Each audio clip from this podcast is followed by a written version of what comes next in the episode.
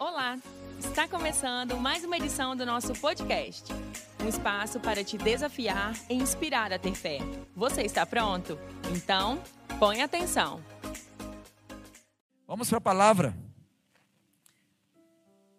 Palavra de hoje, profetizando 2022. Semana passada, uma mensagem impactante. Deus estava nos chamando, né? Nos chamando de volta. E hoje, Deus falou muito comigo sobre o tempo que está se aproximando. Um tempo que nós precisamos parar e pensar nele.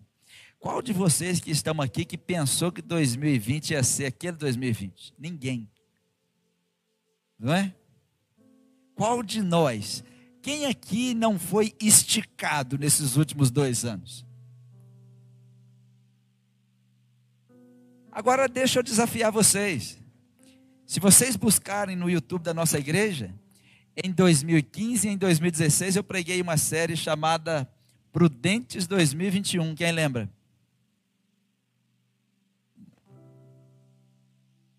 Se vocês tivessem prestado atenção na mensagem, teria sofrido menos. E eu louvo a Deus porque durante aquele ano 2020, muitos me ligaram, alguns vieram no gabinete, alguns foram lá em casa, pastor, graças a Deus que eu ouvi a série de 2015, 2016 e eu estava preparado. Foi o melhor ano da minha vida. E não foi um só, dois, não. A Ricera está ali de testemunha.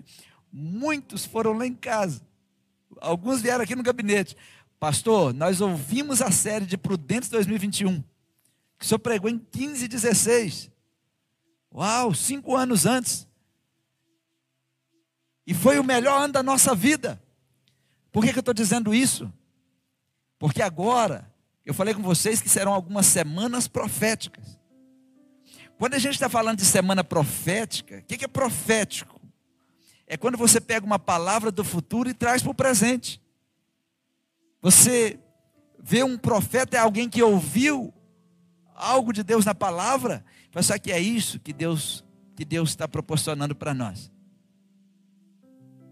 É por isso que lá em Números, capítulo 11, Moisés falou assim: quem dera todo meu, todos os meus líderes fossem profetas. É por isso que Paulo falou no Novo Testamento: busca com zelo os melhores dons, mas acima de tudo o de o de profetizar. Você que está conosco hoje pela primeira vez, você que está aqui comigo em casa aí, todas as vezes que nós nos reunimos em volta da palavra de Deus, é uma reunião de destino. Põe atenção nisso. O meu trabalho aqui é dar destino para vocês. Esta é uma reunião de destino. Estou aqui para ficar para a gente passar tempo. Nós estamos aqui para criar um tempo, para criar esse momento. Pensa que você nasceu para estar aqui essa noite. Deus te criou para você estar aqui essa noite comigo, para você ouvir o que Deus tem para você. Porque tem muitas pessoas que estão no mundo, eles estão comendo, dormindo, trabalhando, mas não sabem por que nasceram. Isso sim é uma tragédia. Tem pessoas adultas, de 50, 60, 70 anos, que não sabem por que eles vieram à Terra, até hoje. E ainda nem descobriram Jesus. Isso não é uma tragédia? É uma grande tragédia. Quando eu estou aqui pregando, eu tenho duas preocupações. A primeira preocupação é, é que eu quero que todo mundo entenda e receba a palavra de Deus. Só que essa primeira preocupação, ela é precedida da segunda. Por quê? Muitas pessoas estão aqui me ouvindo e estão aprendendo. Mas isso não é evangelho. Evangelho não é sobre aprender. Evangelho é sobre nascer e crescer. Então, se você está me ouvindo aqui nessa noite, você não aceitou Jesus ainda, se você não nasceu de novo, põe uma coisa na sua cabeça: precisamos ser nascidos antes de ser ensinados. No reino de Deus, precisamos primeiro nascer antes de aprender. Se você vier nessa igreja aprender muitas coisas e não nascer de novo, é uma tragédia. Porque você vai aprender muitas coisas só para essa vida. E Jesus disse lá em João 3, você pega a sua Bíblia e fica com ela em João, que eu vou falar só dentro de João, vou ficar dentro de João com você aí. Nós vamos em João 3, João 2, João 6, João 12. Eu vou ficar com vocês em João, porque eu tenho certeza que todo mundo aqui já leu a carta de João. Jesus disse assim: Na verdade, na verdade te digo, que aquele que não nascer de novo, não pode ver o reino de Deus. Uau! Ele não falou entrar no reino de Deus. Ele falou não pode nem ver. Você vai ver a igreja, vai ver o povo, mas vai perder a oportunidade de ver o reino de Deus. Vai ver esse louvor bonito, vai ver esse povo lindo e vai aprender muita coisa de Deus. Mas o nascer vem antes de aprender. Todos comigo, eu preciso ter consciência de ter nascido de novo. Se você está me ouvindo e ainda não nasceu de novo, não aceitou Jesus, não morreu para esse mundo e nasceu de novo para Jesus, eu te aconselho a fazer isso. Porque Jesus quer que você veja o reino. Jesus quer muitas coisas. Eu já estou profetizando, não? Porque se você não nascer de novo, como é que eu vou profetizar um 2022 de vitória? Começa nascendo de novo. E se você já é nascido de novo, aí já fica mais fácil. Porque quando você não nasceu de novo, aí eu tenho que separar você. Aí eu vejo Jesus separando os discípulos dos fãs. Porque tem muita gente que é fã de igreja, fã de pregador, fã de mensagem, fã de louvor. Eu sou fã desse louvor, eu sou fã desse cantor, eu sou fã dessa igreja, eu sou fã disso, sou fã daquilo. E se eu disser para você que Jesus não está nem aí para quem é fã dele? E nós também. Nós, irmãos, estamos aqui para ser igreja. A igreja veio para alvoroçar o mundo, não para fazer acordo com o mundo. Nós não viemos aqui para ter fã. A palavra de Deus é uma espada. O que, que a Bíblia está dizendo? Toda vez que você usa, divide opiniões. Toda vez que Jesus pregava, tinha um, uma turma que ficava, uau! De onde vem a sabedoria? Tinha uma turma que falava assim: vamos arrumar um jeito de nós matar ele. Tinha uma turma que gostava e uma turma que queria matá-lo. É isso que é a igreja. Igreja não é lugar de fã. Cantor gospel, fã de cantor gospel, fã de pregador gospel, tá por fora esse tem. É por isso que está uma evidência que está precisando morrer um monte de gente. E nascer de novo. E eu, a nossa mensagem vai ficar baseada hoje em João capítulo 12. Já está em João, né? Vamos pegar aí no versículo 23.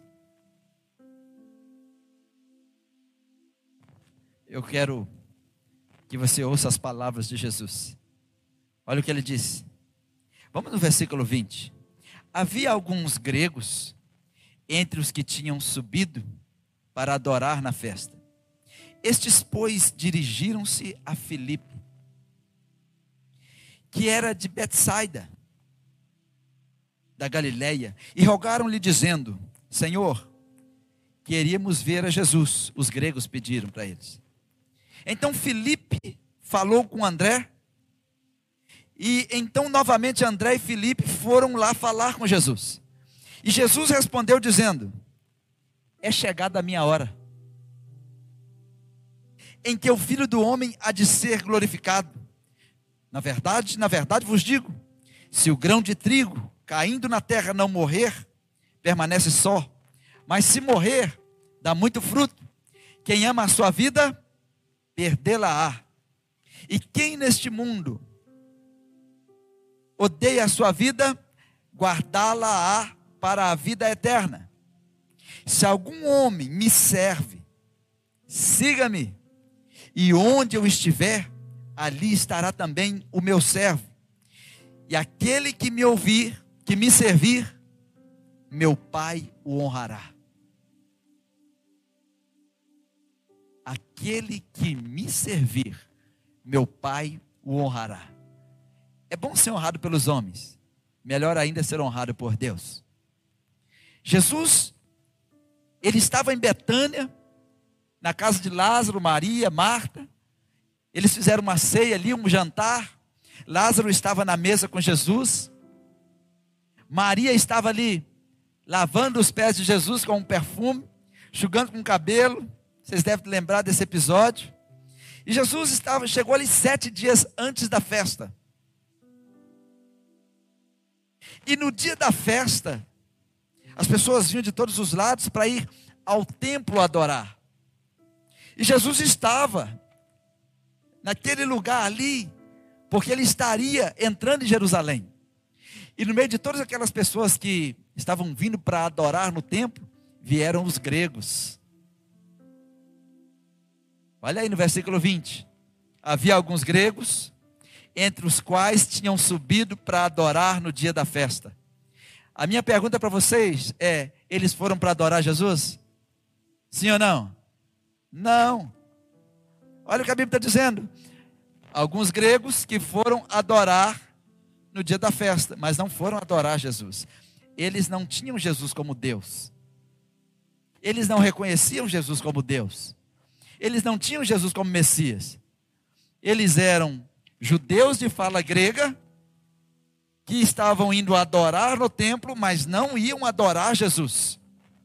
Então eles foram até Filipe, que é de Betsaida, ali da Galileia, e falaram com Filipe, dizendo: tem como, tem como você arrumar para a gente ver Jesus? Eles imaginavam que Jesus era aquele popstar, já foi em algum show, já foi em algum lugar, que as pessoas às vezes, ah, você podia arrumar para eu falar com fulano? Foi isso mesmo que aconteceu. Então aqueles gregos, passa aqui, você podia dar um jeito de, um jeitinho, deixa a gente chegar perto dele para ver Jesus. Ô, gente, é, me chamou muita atenção desse texto, porque tinha uma cena de adoração, Maria adorando Jesus, Lázaro com Jesus, a multidão de judeus estava ali, eles aceitaram Jesus, eles estavam crendo em Jesus porque eles estavam vendo o Lázaro ressuscitado. E a Bíblia diz que no meio daqueles judeus tinha os, os, os líderes religiosos que estavam assim: Olha, nós estamos tentando matar Jesus, mas agora não vamos matar só Jesus, não. Se você ler o texto, assim, queriam também matar Lázaro. Qual era o crime de Lázaro? Foi ressuscitado. Qual o crime de Lázaro? Ser abençoado. Qual o crime de Lázaro? Ser tocado por Jesus. Qual era o crime de Jesus? Abençoar Lázaro. Qual era o crime de Jesus? Curar as pessoas eles queriam matar Jesus e queriam matar Lázaro. Eles queriam matar Lázaro porque Lázaro agora não fazia parte da religião deles. Você que está me ouvindo e é um bom religioso, é isso que a religião faz. Quando você quer sair da religião, eles, eles te ameaçam. Você que é da Ibritibá, tem gente que sai, a gente nem fica sabendo. Mas quando quiser sair é só avisar, ninguém é preso aqui. Porque ninguém é preso aqui nessas paredes. Nós servimos a Jesus, nós não servimos a igreja. Nós somos a igreja. Amém? E todos quantos quiserem vir, a gente também recebe. A gente recebe, ora, batiza, abraça. Se tiver tomado banho, a gente dá um cheiro. Tem que tomar banho, né, gente?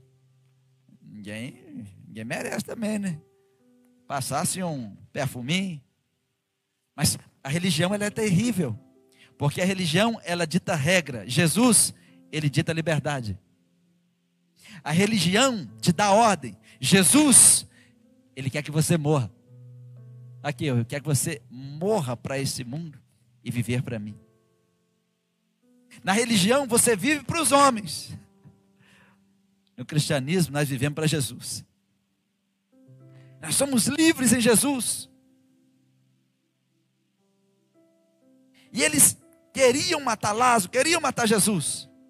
E no meio daquele negócio, um querendo matar Jesus, querendo matar Lázaro, vem os gregos, porque onde Jesus estava, a multidão estava, ó.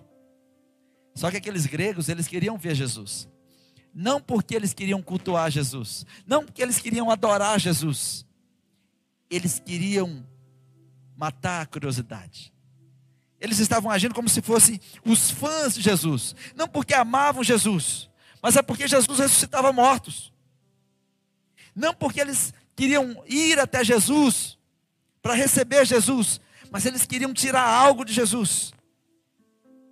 Aí, quando eles chegaram até Filipe, Filipe foi lá e conversou com André, falou assim: aí, vamos lá ver se Jesus aceita falar com eles. A resposta de Jesus está no versículo 23. Olha aí o que Jesus fez. Oh meu Deus. Eles chegaram, olha, mestre, tem um pessoal aí, o pessoal bom, hein? Tudo grego. E eles gostam demais do Senhor, Senhor é famoso. Senhor é famoso lá na Grécia. E eles queriam ver aí, né? Tocar no Senhor, chegar perto aí. Versículo 23. Jesus, Jesus fez o quê? Vou dar alguns autógrafos aí, manda o pessoal ficar na fila. Eu vou dar uns autógrafos e avisa aí que o popstar está indo. Jesus não fez isso.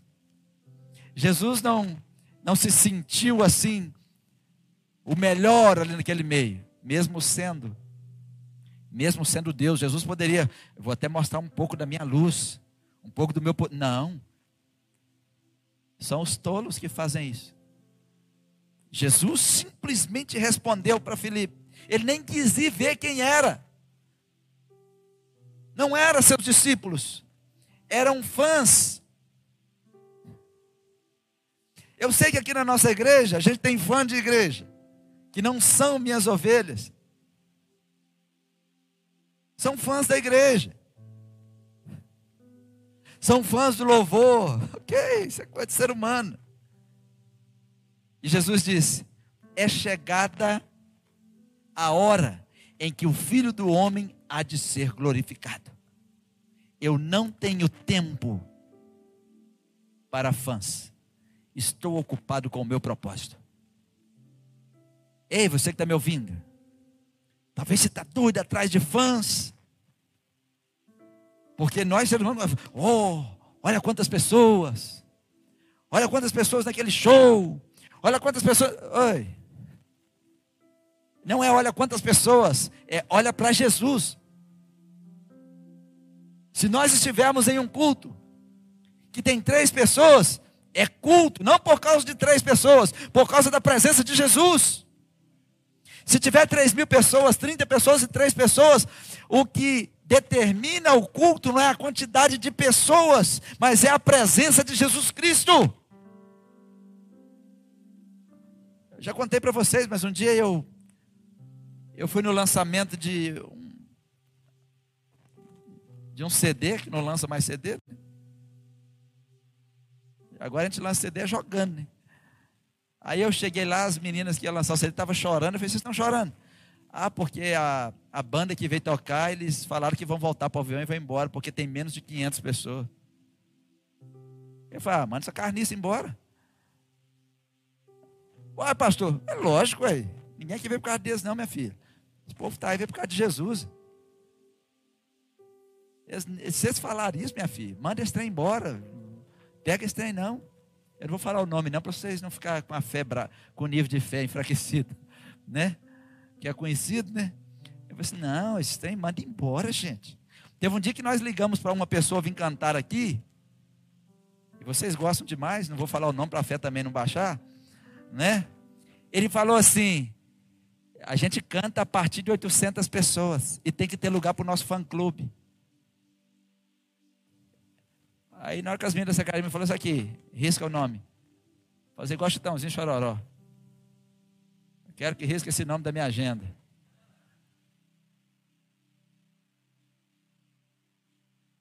Mas é sério. Ô gente, vocês não sabem.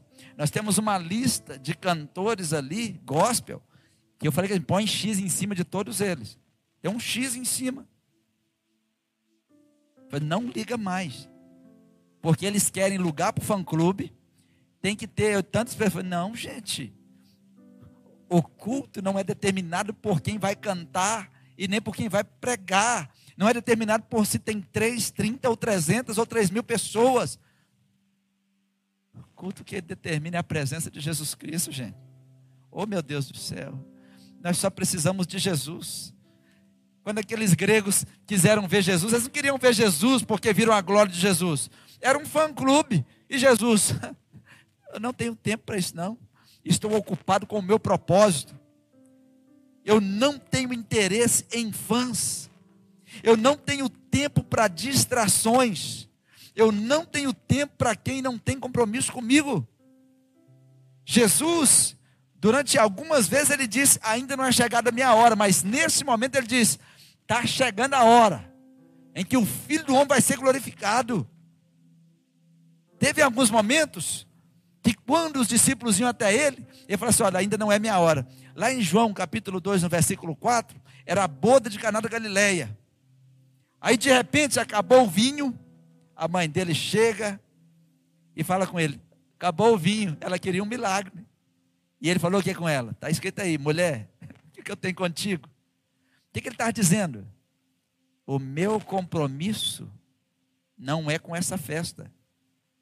Meu compromisso é com os discípulos, com aqueles que creem em mim. Assim como ele falou a respeito dos gregos, não tem compromisso com quem não tem compromisso comigo. O meu compromisso que tenho contigo ainda não é chegada a minha hora. Uau! Em outro momento também, Jesus estava no templo, lá em João 7,30. Quando eles queriam matá-lo, eles procuravam ele para prender, mas ninguém encostava a mão nele. Por quê? Ele dizia: Ainda não é chegada a minha hora. Ninguém podia tocar em Jesus. E Jesus não fazia nada porque os homens queriam.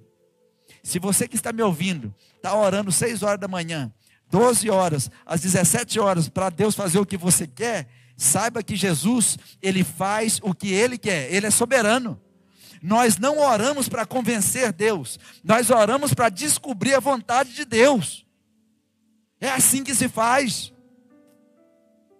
Mas a maior parte das orações feitas hoje são orações tentando convencer a Deus. É lógico que a gente de vez em quando está desesperado, de Deus, tem misericórdia. Aí você descobre que Deus nem te ouviu. Deus não te ouviu porque você também não ouviu. A oração é para a gente descobrir a vontade de Deus. Vocês vão ouvir quando Jesus mesmo disse: Sobretudo seja feita a tua vontade. Você pode ter planos e muitos planos, mas os propósitos de Deus sempre vão prevalecer. Nós oramos para quê? Ah, eu vou orar para Deus abrir essa porta. Não, eu vou orar para Deus me mostrar se é essa porta. São coisas diferentes.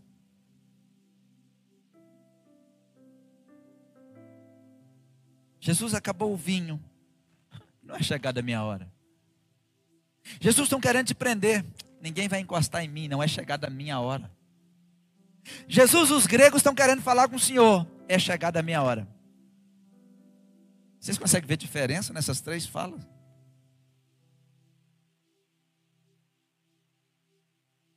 Por que, que Jesus disse: É chegada a minha hora? A crucificação estava chegando. Ô, gente, nós estamos em 2021, dezembro de 2021. 2022 está chegando aí. Em setembro de 2021, fechou um ano, um ano bíblico, um ano judaico. Em outubro já começou o ano novo. Estamos dentro de um ano de grandes mudanças.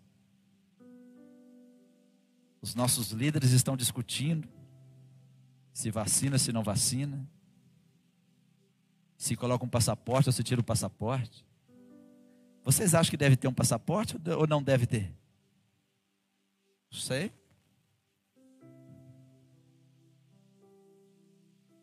Eu viajei com passaporte.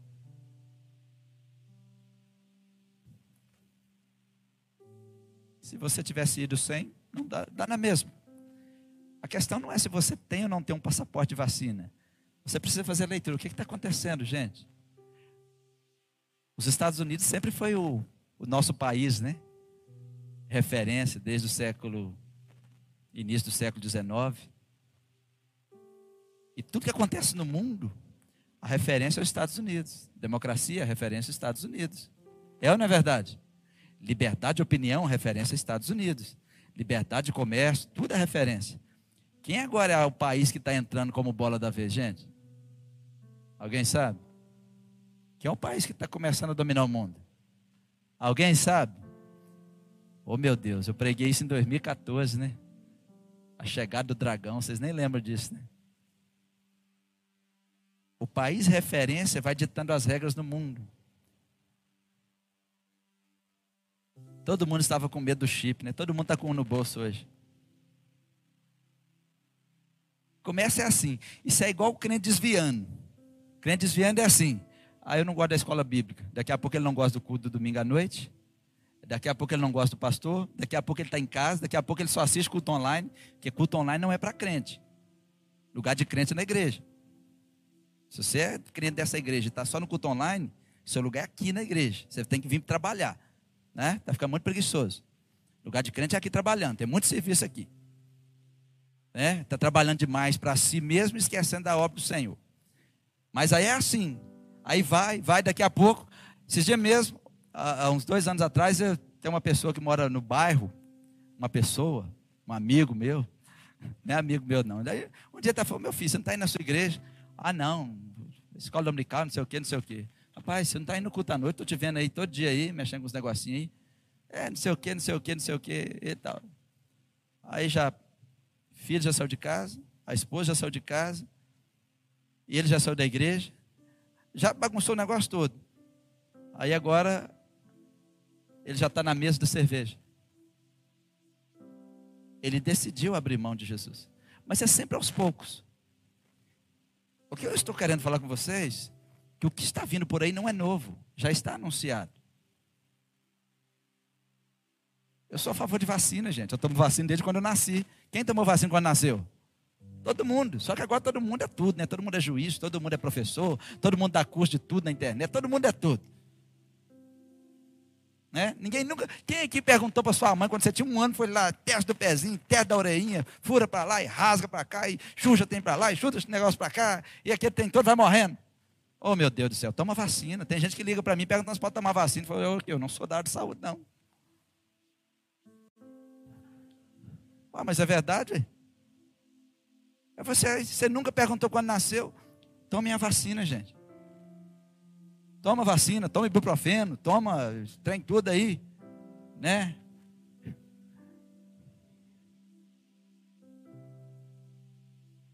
Uai, Toma vacina, gente. Não deu nada. Aí, ah, pastor, só é a favor ou contra o passaporte sanitário?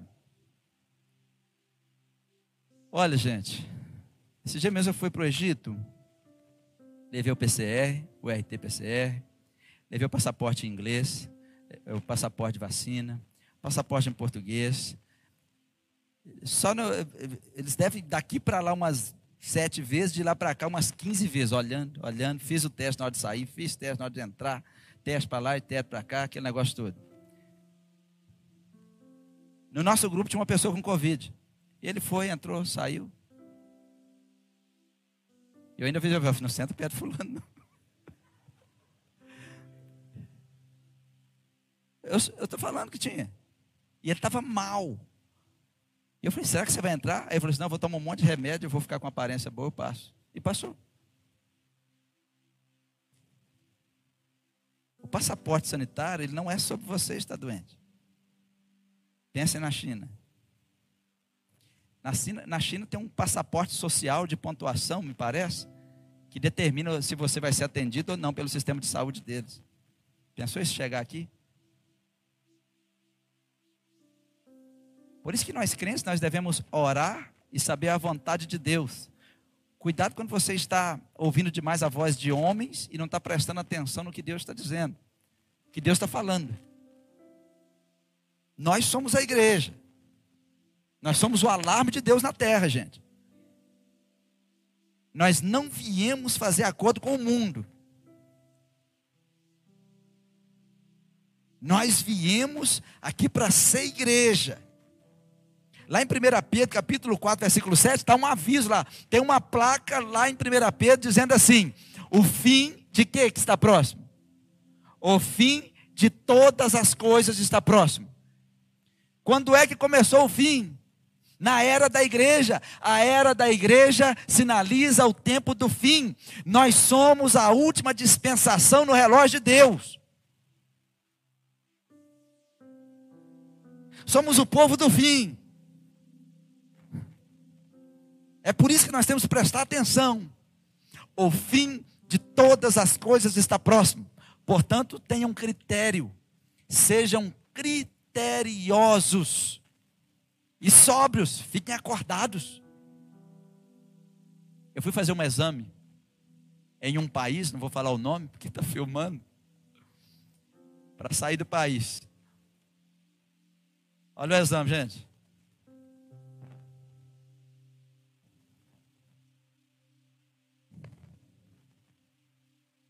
Aí eu falei com os meninos, já estava até impresso.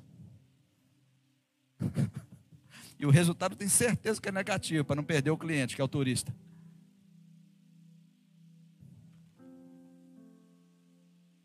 A gente tem que cuidar da saúde mesmo, fazer os testes, olhar tudo direitinho. Mas o mundo não está brincando de ser mundo, Satanás não está brincando de ser Satanás, e nós não podemos brincar de ser crente. Tem que ficar atento olhamos as leis, somos criteriosos. A Bíblia está dizendo para a gente ser o quê? Criteriosos. O que é criterioso? Tem alguns critérios que a gente tem que seguir. Ah, tá, tem que usar máscara? Vamos usar, não quero ninguém espirrando no meu cangote, não. Está cantando, né? É Jesus o feito. Meu Deus do céu. É que a aparência meu pai, caiu Covid no meu cabelo. É melhor pôr máscara. E a máscara faz todo mundo ficar bonito.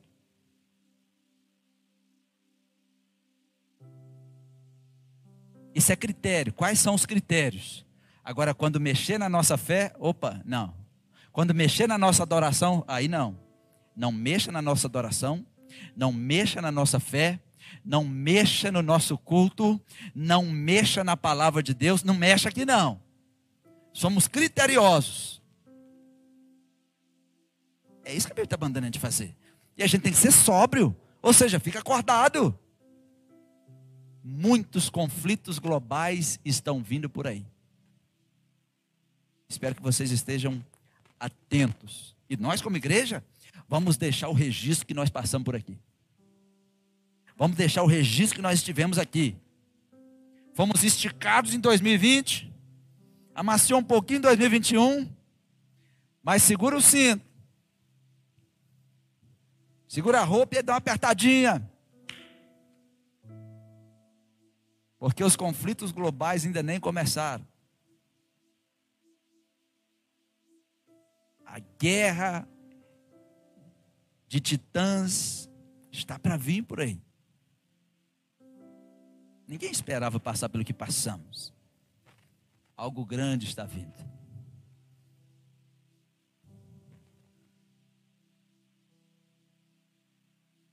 Parece que a igreja deveria estar ouvindo Jesus falar: a hora está chegando. Ah, tem uns fãs da Grécia aí. Tem uns. Não tenho tempo para isso. A hora está chegando. E nós vimos o nosso grão de trigo cair na terra, morrer e se multiplicar, tanto que nós somos resultados da morte e ressurreição dele. Só que hoje nós somos esse grão de trigo. Como assim, pastor? Que, que grão de trigo é esse? É o que está lá em João 12, 24, você acabou de ler. Nós precisamos parar de viver esse mundo e morrer para esse mundo. Nós não somos daqui, nós somos forasteiros. Comemos o melhor dessa terra, desfrutamos dessa terra, cantamos, comemos, nos alegramos, viajamos, mas nós não somos daqui. Todas as vezes que você entrar na igreja, lembra, aqui é a embaixada do reino. Somos embaixadores de um reino sério. Somos embaixadores de um reino sério que não perde uma batalha. Nós somos forasteiros nessa terra. Estamos só passando por aqui. Jesus disse que se o grão de trigo caindo na terra não morrer, fica ele só mas se morrer, dá muito fruto. Primeiro, ele diz que nós temos que dar fruto. Segundo, diz que aquele que não dá fruto, ele corta e lança no fogo. Nós já caímos nessa terra. Então nós precisamos morrer. Morrer para esse mundo. Aqueles gregos, eles não estavam ali para ver Jesus. E nós também não viemos aqui para ver um grupo cantar, um pastor pregar, não viemos aqui para ver. Nós viemos aqui para saber o que Ele quer que a gente faça. Nós temos obrigações com esse reino. Nós celebramos, nós cantamos, mas temos obrigações com esse reino. Jesus não quis nem ver quem eram os gregos. Ele não quis saber daqueles fãs. Jesus ama multidões, mas Jesus não confia em multidões. Olha na sua Bíblia, João 2, 23. Olha só.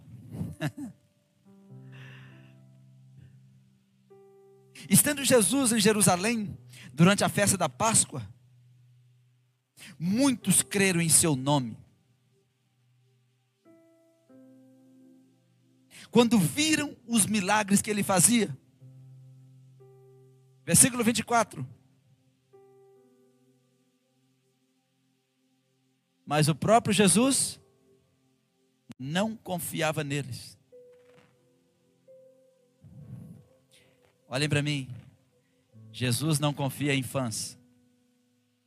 Ele só confia em discípulos que comem com ele. Gostamos de multidão. Jesus não confiava na multidão. Se ele não confiava, eu também não. Que a multidão é assim, ela quer ver o show. Vamos lá assistir o culto, para com isso.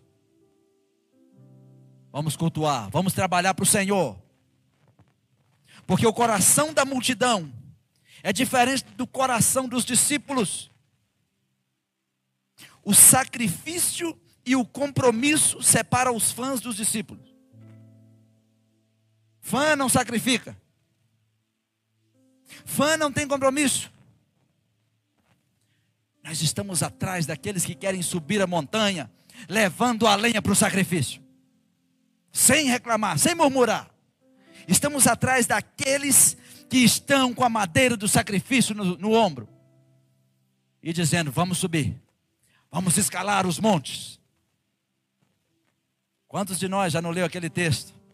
Elevo os meus olhos para os montes, de onde me virá o socorro. Sabe o que o salmista está dizendo? Montes, muitos problemas. Eu tenho muitos montes muitos desafios. Quando eu olho para os meus desafios, de onde me vem o socorro? O meu socorro vem do Senhor, que fez o céu, que fez a terra. O sacrifício na subida do monte. O sacrifício ele define quem é seguidor e quem é fã porque os seguidores de Jesus iam até Jesus e falavam com ele: Olha, Jesus, tem uns gregos querendo falar com o senhor. Tenho tempo não. Estou comprometido com o meu propósito, a minha hora é chegada. Os seguidores, eles sacrificam. Os fãs gostam de festas, mas sem compromisso. Eles só querem pagar, comer e ir embora. Preste atenção que eu estou falando com vocês. Os fãs, quando vêm ao culto, quer que o culto termine na hora dele. O discípulo, ele quer ouvir o que Jesus tem para ele. Os fãs, eles querem que o evento agrade o gosto deles. Os discípulos, eles querem agradar o seu Jesus. Eles querem construir o que agrada a Jesus. Os discípulos, eles chegam e carregam o peso juntos. Os fãs só vêm para consumir. A multidão está cheia de crítico. Se reúne para assistir um evento e depois sair reclamando e sem assumir compromisso. Quando vieram falar com Jesus que essa turma queria vê-lo, Jesus nem perguntou quem era. Eu não tenho tempo para fãs. Os discípulos, eles contribuem com a causa. Os fãs, eles querem usufruir da causa, sem contribuir. Sabe o que, que os fãs mais gostam nas igrejas? Das coisas que não demandam esforço, das coisas que não demandam compromisso. Eles não querem operar de acordo com a palavra divina. Pastor, que palavra é essa? Para quem nasceu de novo. Por isso eu comecei falando sobre nascer. Quantos nasceram de novo aí? Tá fácil para mim então. Tá ou não tá? Se tiver algum fã hoje, vai sair triste e vai devolver a carteirinha. E vai cancelar no Spotify, no YouTube e no Instagram. Em quem Jesus confiava? Na multidão? Não, está escrito aí na sua Bíblia. E Jesus não confiava neles, porque ele conhecia todo mundo. Jesus te conhece. Jesus sabe quem você é. Agora, oi, gente, vocês não ficam preocupados, não? Pensa assim, meu Deus, será que Jesus confia em mim? Será que Jesus confia em você? Você já parou para pensar nisso? Qual é o tipo de gente que Jesus não confia? Primeiro, gente que se mistura com a multidão. Segundo, gente que se mistura com a multidão e não se compromete. Terceiro, gente que vai adorar, mas não vai adorar Jesus. Porque aqueles gregos estavam indo ao templo adorar, mas não era Jesus. Tem gente que vem para cá, vou lá adorar, ainda escreve lá no Instagram, indo para a casa do Senhor adorar. Mas adorar o quê? Adorar o momento, porque não vieram adorar Jesus. Se comportando como aqueles gregos. Não falou com Jesus quando chega, não falou com Jesus, não ouviu Jesus falar na hora da mensagem e ainda vai embora sem falar com Jesus. Que falta de educação é essa, gente? É como entrar na minha casa, não falar comigo, eu estou falando, você me ignorou e vai embora sem falar comigo. falei, gente, esse pessoal vem na minha casa, não quer que eles venham mais, não. Você imaginou? Uma pessoa vai na sua casa, não fala com você, aí você está lá falando, ele ignora o que você está falando, vai embora e não fala com você de novo. Você quer essa pessoa na sua casa de novo? Sim ou não, pessoal? Vai chegar no Natal. Faz a festa para você ver. Chega ou não chega? Ah, Jesus está sempre nos ensinando. Não confie, não confie neles. Já teve festa na minha casa, da igreja, de algum grupo. Muita gente entra na minha casa lá em cima, vai lá e tal e vai embora essa pessoa está dizendo que eu não, não posso confiar nela. O padrão de confiança, ele começa com respeito. E essas pessoas não estavam respeitando Jesus. Jesus não tinha os melhores homens. Jesus não tinha os melhores, os mais inteligentes. Mas ele tinha aqueles que comprometeram com ele ele tinha aqueles que estavam disponíveis para fazer o que ele pedia. Ele tinha um, um, grupo de pouca pretensão de grandeza. Ele tinha um grupo que eles não se apresentavam, não aparentavam muito, mas eles valiam muito. Tem gente que aparenta muito, mas valem pouco.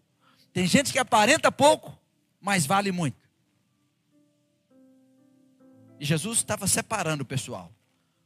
Olha lá em João 6,53. Usa essa Bíblia aí, por gentileza. Jesus estava ali. Ele já tinha falado que ele era o pão que desceu do céu. Jesus já tinha multiplicado pão, multiplicado peixe.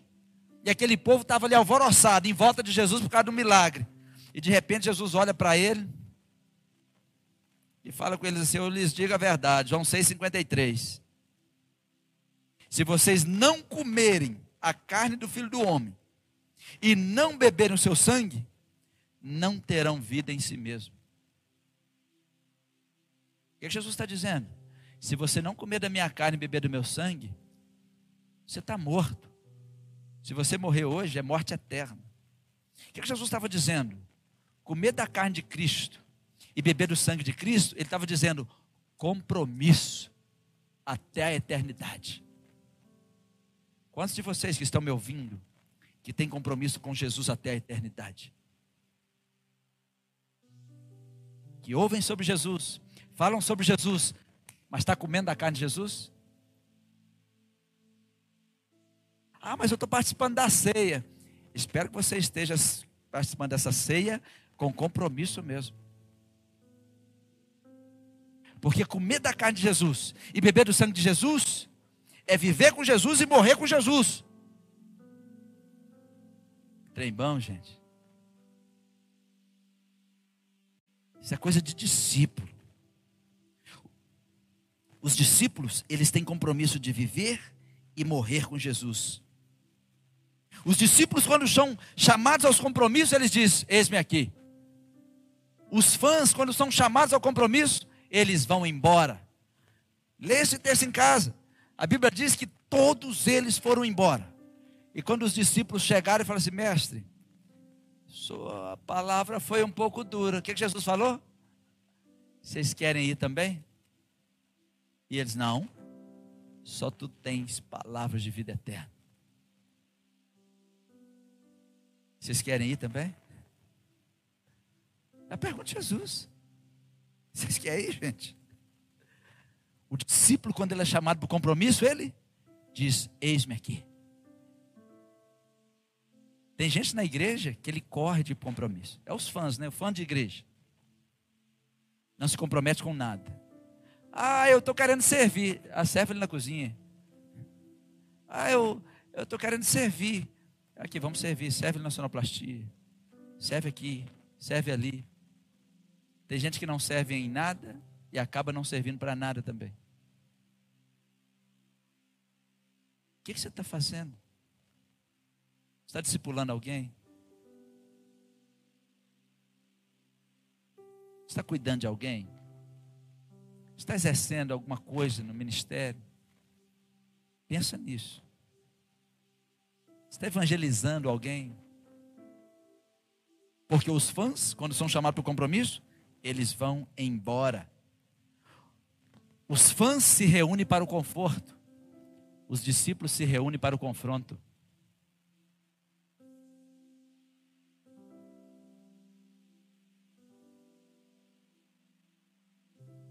Os fãs só se reúnem para a festa, os discípulos se reúnem até a guerra. Se é preciso lutar, vamos lutar. Se é preciso morrer, vamos morrer. Os fãs nos deixam na mão no primeiro sinal de custo ou sacrifício para eles. E geralmente eles não saem sem reclamar. Mas a palavra de Jesus, em João 12, 26, é. Põe aí, último texto. E eu termino aqui com vocês. Quem me serve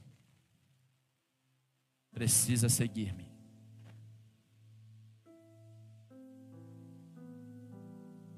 E se eu trocar? Quem me segue precisa servir-me. Quem me serve precisa seguir-me. Mas Jesus diz: quem me serve precisa seguir-me.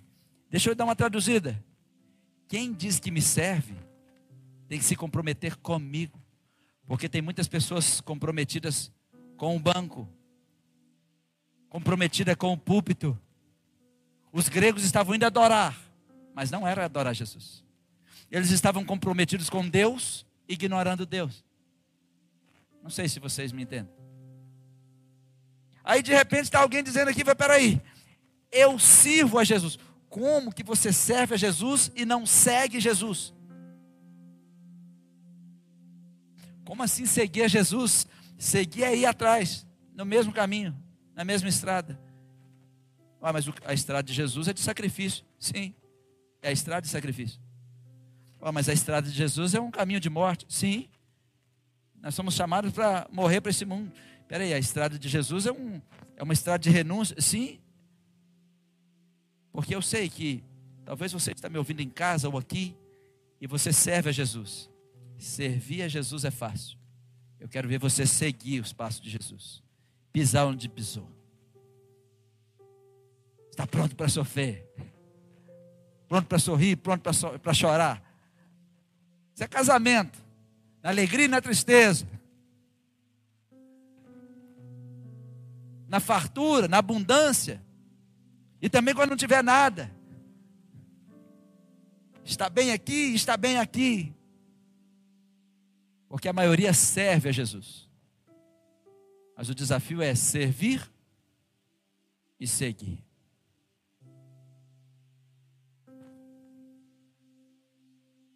E tem muitos fãs que estão servindo a Jesus. Eles nasceram na igreja com seus pais. Eles até têm uma Bíblia. Eles cantam em nome de Jesus e diz que estão servindo a Jesus, mas os seus passos não são os mesmos de Cristo. Parece que estão a caminho do inferno. Porque cantam no altar e cantam na mesa do mundo. Eles comem na mesa do Senhor e comem na mesa de demônios. Então estão servindo, mas estão seguindo outro Deus.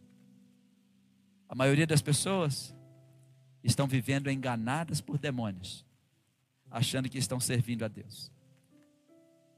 Viver enganados por demônios é terrível.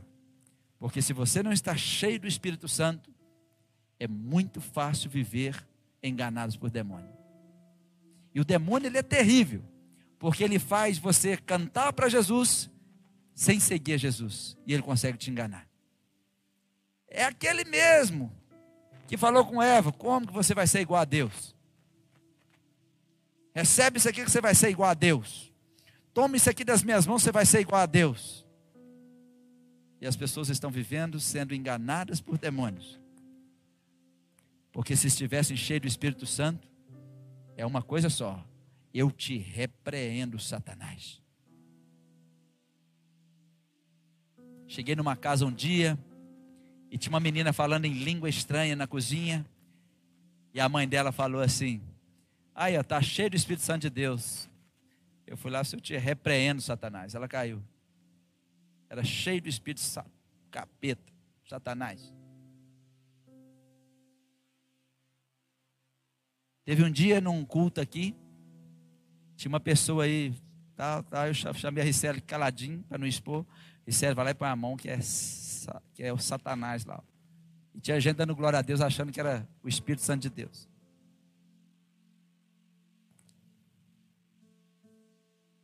Sejam cheios de Deus. Porque o enganador está solto. Satanás está solto. E ele está aí para enganar as pessoas. O dia dele está contado. Ele sabe que ele já está condenado. Mas você não precisa ser condenado com ele. Manda ele para lá, para o quinto dos infernos. Você foi feito, você foi criado para ir para o céu. Nós Fomos desenhados para morar no céu. Você tem um desenho de Deus. Deus falou assim: Eu vou desenhar você a minha imagem e semelhança. Quando olharem para você, vão ver a mim. E Satanás quer destruir você. Deus falou assim: Eu vou desenhar você por dentro para ser semelhante a mim, para funcionar como eu. E Satanás quer destruir você. Jesus disse: Se você me serve, então me segue. Porque você pode estar me servindo e não me seguindo. Se você me serve, me segue. Porque você pode fazer muitas coisas para mim e nunca ir na minha casa. Entende isso? Você pode fazer muitas coisas por mim e não ir na minha casa. Você pode estar aqui no Ministério do Louvor servindo, mas não seguindo. Porque você vem aqui e serve no domingo. Serve aqui no domingo, serve ali no domingo, e na segunda está no caminho para o inferno. Comendo comida do inferno. Ouvindo música do mundo, lendo livro de feitiçaria, tantas coisas, vai. Aí depois ficou um flamingo. A sua cor denuncia o que você come. Não estou te condenando. Eu estou só te alertando. Sou seu pastor. Eu quero o seu bem. Essa palavra de amor. Quero deixar ninguém para trás, não, gente. Vamos todo mundo para o céu. Amém? Nós vamos nos encontrar lá na glória, gente. E vai que Deus deixa a gente, todo mundo morar perto lá um do outro. Eu vi o Joel, ô oh, Joel, bom dia para sempre, que aqui não tem noite.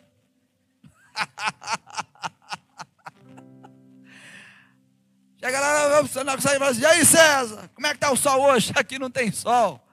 Ele ilumina a cidade. é, achar os mineiros, aqui, aqui não tem vez para mineiro não. Que aqui as ruas são de ouro. Não vem para cá achar que isso aqui é uma mina, não. Ninguém pode levar nada aqui, não, gente. Mas nós vamos morar aqui nesse tem. Oh, meu Deus, eu quero ver vocês na glória. Tem muita gente servindo, mas não está seguindo. E o tempo está próximo. Isso é profético, gente. O tempo está próximo. O tempo está próximo. Apertem o cinto, arruma uma poltrona boa para você passar 2022. Vai ser bênção. 2022 é a Nile Dodi Vedodi Li. O rei vai sair no campo. Lembra daquela música? Ele vem, ele vem, andando pelo monte seus cabelos. Vai, gente, vocês não lembram dessa música, não? Seus cabelos, seus cabelos. Ah, meu cabelo. Ah, não, vocês estão muito ruins, pelo amor de Deus. Aqui, vamos fazer igrejinha antiga lá da Rota Central de Minas. Ele vem, ele vem, pelos montes. Agora foi bom. Ele vem saltando pelos montes. Seus cabelos, seus cabelos, seus cabelos são brancos como a neve. Nos seus olhos, nos seus olhos, nos seus olhos há fogo. Agora, incendeia, Senhor, a sua noiva Incendeia, Senhor, a sua igreja. Vai, Divan! Incendeia.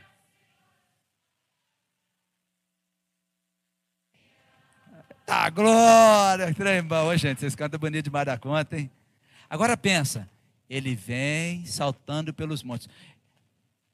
Esse texto é uma poesia hebraica. É de quando o rei sai do trono e ele vem em direção à sua noiva. E ele vem em direção à sua noiva e ele vai acertando as coisas. E ele vai ajustando as coisas. Aí, é por isso que você vai lá, abrir a sua Bíblia, aí está escrito assim: Eu sou do meu amado. É porque o rei saiu lá do trono dele do castelo e a noiva está aqui, ó, esperando ele. Ela sabe que o rei saiu pelo campo. Aí, na poesia diz, Anile Dodi, Vedodili, eu sou do meu amado que está vindo, e o meu amado é meu. Esse é um ano de encontros. Vocês nem sabem de nada. Vocês gostaram? De, vocês lembraram dessa frase? Anile Dodi? Para quem não sabe, vamos falar do início. Anile Dodi, Vedodili. Aniledodi. Aqui, vocês não estão falando, não? Eu vou arrumar uma vara de goiaba aqui, vocês vão ver comigo. Que máscara. Tá drobando. Eu tô vendo, tem uns que ficam abrindo. Ô, gente, crente é bolo aqui, ó. Olha os bocejando. A máscara faz assim, ó.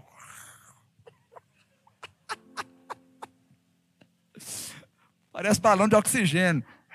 Olha lá, tá vendo? Viu? Olha lá, bocejou agora. Ô, gente, eu vejo todo mundo bocejando, viu? A máscara faz assim, ó. Vai ter que fazer uns buraquinhos para não ver mais. Aniledodi Vedodili. Aniledodi Vedodili.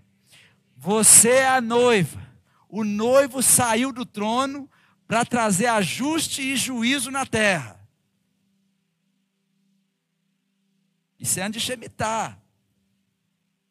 Quando o noivo sai no campo para trazer ajuste, como ele fez,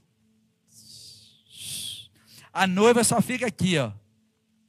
Anile Dodi Vedodili. Eu sou dele, ele é meu. Eu sou dele, ele é meu. Eu sou do meu amado e o meu amado é meu. Anile Dodi Vedodili. Que coisa maravilhosa, gente. Mas para isso, eu estou seguindo os passos dele. Jesus prefere você seguindo do que servindo. Mas é impossível seguir e não servir. Mas tem muita gente servindo e não seguindo. E Jesus é bem claro nisso. Olha assim, gente, isso aqui é uma receita médica de Jesus para nós. Olha, se você me serve, você precisa me seguir. Quem me serve, por favor, me segue. Porque se você me segue, onde eu estou, o meu servo também estará. Como você vai estar onde eu estou se você não está me seguindo? Se você me segue, onde eu estou, você vai estar. E aquele que me serve, porque me segue, o meu Pai, uau! Ser honrado por Deus. Dá até uma canção. Eu não posso servir e esquecer de seguir. E se eu segui-lo, eu também estarei servindo. E se eu estiver servindo, eu estarei aonde ele está. E o meu pai, o meu pai me honrará. Como assim? Tem honra maior do que ser recebido pelo pai? o dia está próximo. Muitos gregos vão chamar na porta. Nós não temos tempo para distração. Nós não temos tempo para perder com ressentimento. Nós não temos tempo para perder com morrinha. Nós não temos tempo para perder com fãs. Nosso negócio é discípulo. Nosso negócio é compromisso. Nosso negócio é comer da carne e beber do sangue de Jesus, é participar da mesa do Senhor, até que Ele venha. E o nosso negócio é servir, porque seguimos. Nós servimos e seguimos. E a promessa dele: se você me serve, então me segue, e o meu Pai te honrará. Obrigada por escutar o nosso podcast. A palavra de Deus tem poder para transformar nossas vidas. Então siga as nossas redes sociais e receba mais mensagens que o ajudarão a crescer espiritualmente.